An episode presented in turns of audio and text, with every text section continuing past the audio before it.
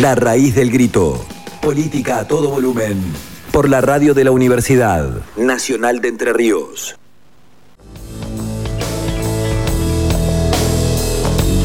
Este es el último programa de este año de La raíz del grito y es una buena oportunidad para repasar algunas cuestiones.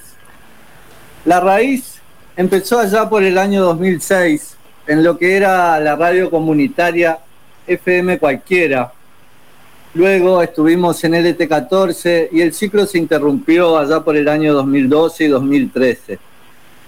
Retomamos en esta hermosa radio UNER Paraná a partir del año 2014, si la memoria no me falla. Y bueno, y ahí han pasado, son varios años, son muchos años de un programa radial, semanal, que se propone ser una experiencia colectiva. 14 años de programa. Bien podríamos aventurar la idea de que la raíz del grito es una experiencia del mundo, una experiencia colectiva, una más de tantas. Y, y, nos preguntamos, aunque suene redundante, ¿cómo es la raíz del grito? ¿Qué es la raíz del grito? O bien nos podemos preguntar, ¿cuál es la raíz del grito? ¿Por qué? ¿Para qué la raíz del grito? Y, nos preguntamos también, ¿cuál es entonces la pregunta correcta? O mejor, ¿cuál es la pregunta más potente? ¿Y dónde radica su potencia?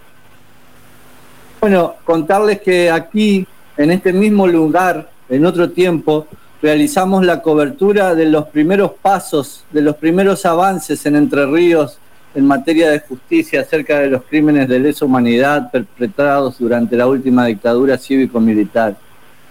Aquí mismo vivenciamos la conmoción del lenguaje a través de los feminismos en la calle, por mencionar solo algunas cuestiones cardinales. Hasta aquí hemos explorado el imaginario mundo de la radiofonía, hemos dicho lo que teníamos para decir, procuramos la conversación, el debate y el intercambio, hemos sintonizado con las voces de los protagonistas de cada batalla política para amplificarlas en el éter. Pero sobre todo, sobre todas las cosas, estamos aprendiendo a escuchar. La raíz del grito es un intento corporal y metafísico de agudizar el sentido de la escucha en el tanteo a oscuras de las coordenadas del deseo colectivo de justicia. Es una búsqueda, son varias búsquedas. Es la propuesta de aportar a la cartografía popular e indeleble con el trazo incisivo de las preguntas, los interrogantes. ¿Cuál es el gollete de la política? ¿Hay algo de belleza en la política?